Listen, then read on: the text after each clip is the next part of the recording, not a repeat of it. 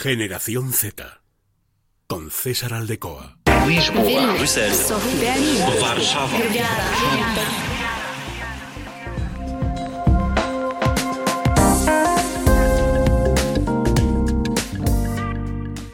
¿Qué tal? Y bienvenidos un día más a Generación Z en Es Radio Castilla y León.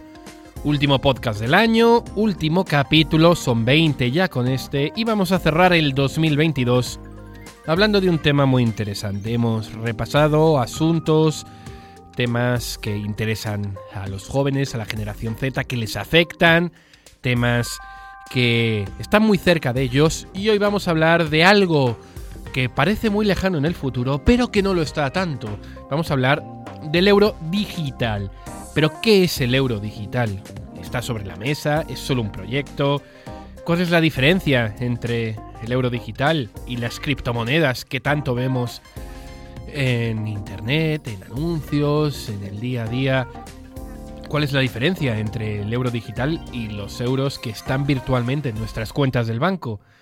¿Cuál es el uso de esta moneda digital? Pues son preguntas que vamos a intentar responder con la hoja de ruta que hay en el Banco Central Europeo, en la Comisión Europea, en toda Europa, para llevar a efecto este proyecto que está ya bastante avanzado, que todavía no es una realidad, pero que en un futuro muy próximo lo va a ser.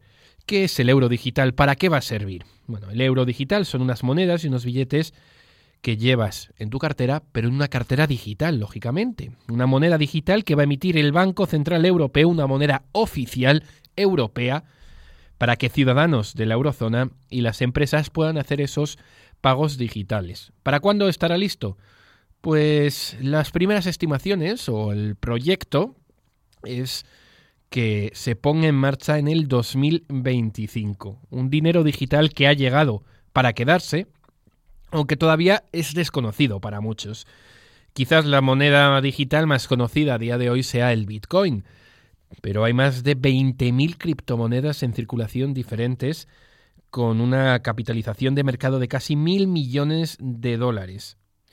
Los criptoactivos no son un dinero que ha emitido un banco central, en este caso el Banco Central Europeo no está regulado y tiene una volatilidad eh, que dificulta a los ciudadanos, bueno, pues que utilicen estas criptomonedas como un método de pago efectivo, real, como un método de pago también seguro para, para este tipo de compras digitales, compras en Internet. Esta moneda digital, este euro eh, digital, estará regulado por el Banco Central Europeo. Será el equivalente electrónico a los billetes, a las monedas que están en curso y se podrán utilizar en todos los pagos.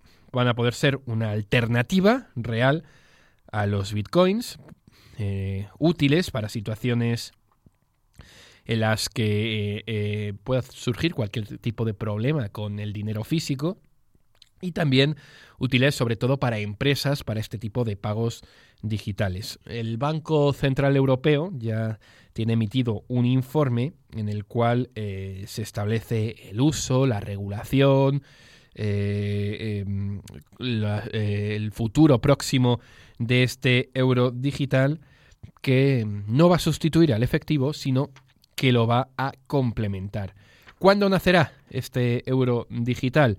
Bueno, es probable que esta primera fase de desarrollo, de, pautas, de todo tipo de organigrama que necesita este tipo de, de, moneda, pues se extienda hasta el 2023, hasta finales de 2023, bueno, hasta el otoño del próximo año no va a ser un proyecto real finalizado, sino que está todavía en una fase de desarrollo eh, realizado por el Banco Central Europeo. ¿Para qué va a servir este euro digital? Bueno, eh, ya lo hemos dicho, para pagos, para todo tipo de transacciones digitales y tendrá lógicamente un banco central digital, un activo digital inspirado en las criptomonedas, pero que a diferencia de estas estará emitida por un regulador y sujeto a unas leyes oportunas. El euro digital es un medio de pago en estudio y está por ver si finalmente tiene cabida en el mercado europeo y qué uso se le da. Pero el Banco Central Europeo ya ha anunciado que va a ser un medio que cualquiera podrá utilizar para realizar pagos diarios de manera rápida, fácil y segura. De hecho, la presidenta del Banco Central Europeo, Christine Lagarde, ha explicado varios de los detalles que se están estudiando, que se están teniendo en consideración y uno de ellos, uno de los más importantes, es el tema de la privacidad, del anonimato. Vamos a escuchar a Christine Lagarde en un audio en inglés, doblado en español para que lo podamos entender todos, que cuenta muchas de las claves de este futuro digital del euro. I would like to mention two aspects that come to my mind. The first one is privacy. In our public consultation, me gustaría mencionar dos aspectos que se me ocurren. El primero es la privacidad. En nuestra consulta pública, el 43% de los encuestados calificó la privacidad como el aspecto más importante del euro digital, muy por delante de otras características. Así que está claro que si queremos que el euro digital sea atractivo, debe diseñarse de forma que satisfaga las expectativas de privacidad de las personas. Queremos garantizar un alto nivel de calidad de privacidad para los usuarios del euro digital pero el anonimato total como el que ofrece el dinero en efectivo no parece una opción viable, en mi opinión. Sería contraria a otros objetivos de política pública, como garantizar el cumplimiento con las normas contra el blanqueo de capitales y la lucha contra la financiación del terrorismo. Y también haría que fuera prácticamente imposible limitar el uso del euro digital como forma de inversión, por ejemplo, a través de los límites de retención para los que es necesario conocer la identidad de los usuarios. Al menos deberíamos proporcionar un nivel de privacidad igual al de las soluciones de pago electrónico actuales, pero creo que sería deseable para adaptarse a esta línea de base en determinadas circunstancias. Por ejemplo, estamos explorando, junto con la Comisión Europea, si el euro digital podría replicar algunas características similares al efectivo y permitir una mayor privacidad para los pagos de bajo valor y bajo riesgo, incluso para los pagos fuera de línea. En última instancia, encontrar el equilibrio adecuado entre el valor social de la privacidad y el interés público en prevenir actividades ilícitas es una opción. Ultimately, finding the right balance between the social value of privacy and the public interest in preventing illicit activities is a political choice. Pero ¿cómo va a funcionar este euro digital? Vamos a ver algunas de las claves, algunas de las premisas y el estudio del Banco de Pagos Internacionales. Generación Z con César Aldecoa.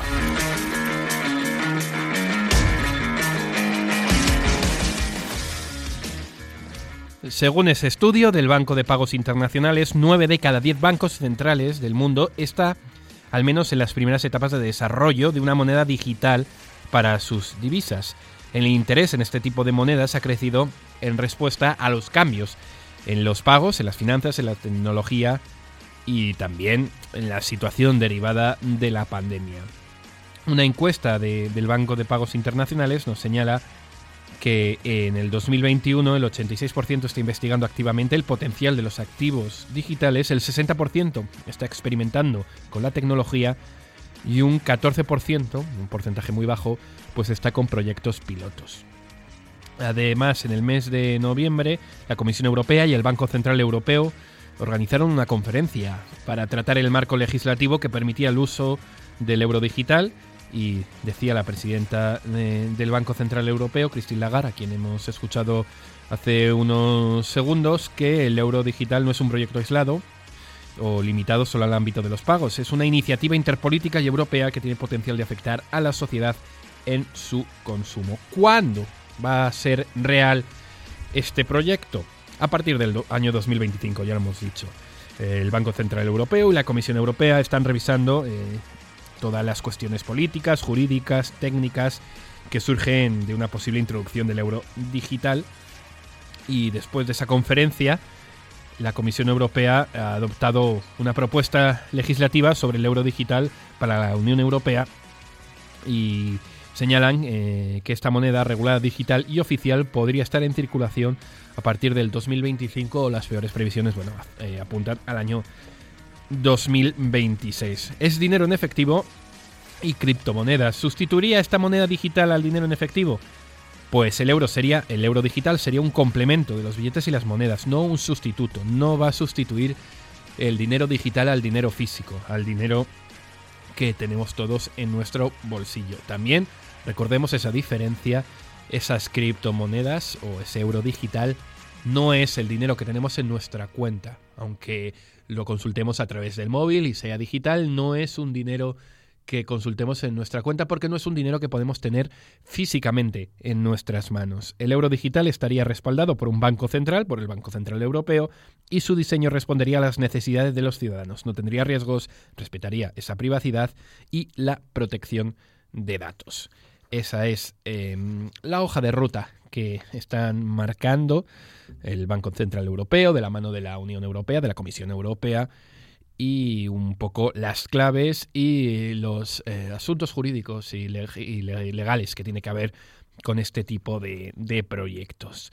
Pero, ¿por qué vamos a implementar un euro digital? ¿Cuáles son las razones? Vamos a analizarlo.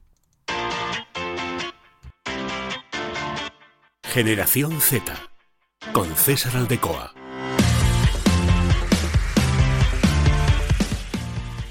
Pues hay un asunto muy importante para eh, emitir ese euro digital.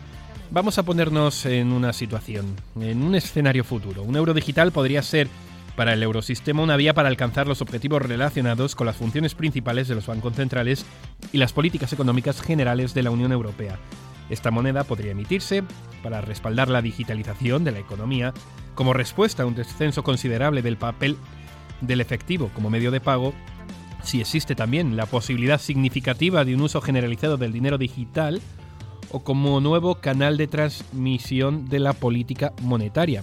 También, por ejemplo, para mitigar los riesgos para la provisión normal de servicios de pago, para fomentar el papel internacional del euro, para apoyar mejores y mejoras en las costes generales y en la huella ecológica de los sistemas monetarios. También, la materialización de un escenario específico no justifica necesariamente la emisión de un euro digital en la medida de que se disponga de soluciones alternativas. Y también, posibles efectos de un euro digital serían eh, evitar posibles consecuencias indeseables para el cumplimiento de su mandato para el sector financiero y para la economía en general. Eso sí, lo hemos dicho, el euro digital debe diseñarse cuidadosamente. Debe diseñarse teniendo en cuenta las posibles consecuencias no, deseadas de su emisión, a fin de limitar sus eh, eventuales efectos adversos sobre la política monetaria. También debe evitarse el, uso excesivo del euro digital como forma de inversión y el riesgo asociado de grandes desplazamientos repentinos de los depósitos bancarios al euro digital. Debe estar disponible a través de intermediarios supervisados, minimizarse los riesgos del proyecto tecnológico y además el eurosistema debe procurar cumplir las normas de regularización incluso cuando no esté obligado. Y, y, por último, un asunto que también hemos comentado es que el euro digital necesita una base jurídica sólida. Eh, determinarían esa, básica, esa base jurídica para su emisión. El derecho primario de la Unión Europea no excluye, además, la posibilidad de emitir un euro digital como moneda de curso, lo que obligaría a los beneficiarios de los pagos a aceptarlo. Y por último, aunque algunos aspectos prácticos relacionados con la distribución y el acceso a un euro digital podrían externalizarse, tendrían que someterse a una estricta vigilancia del eurosistema.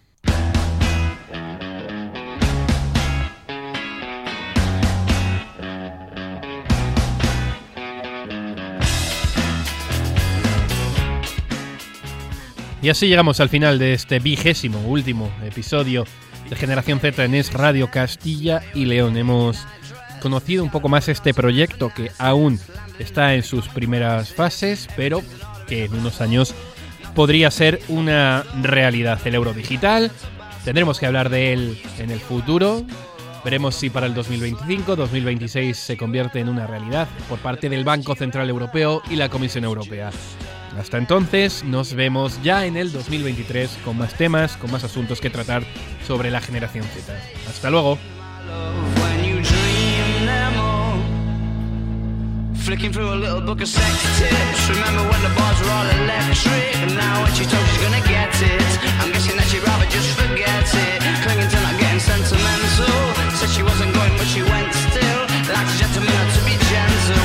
abracadabra or a betting pencil. Oh, the boy's are slag. The best you ever had. The best you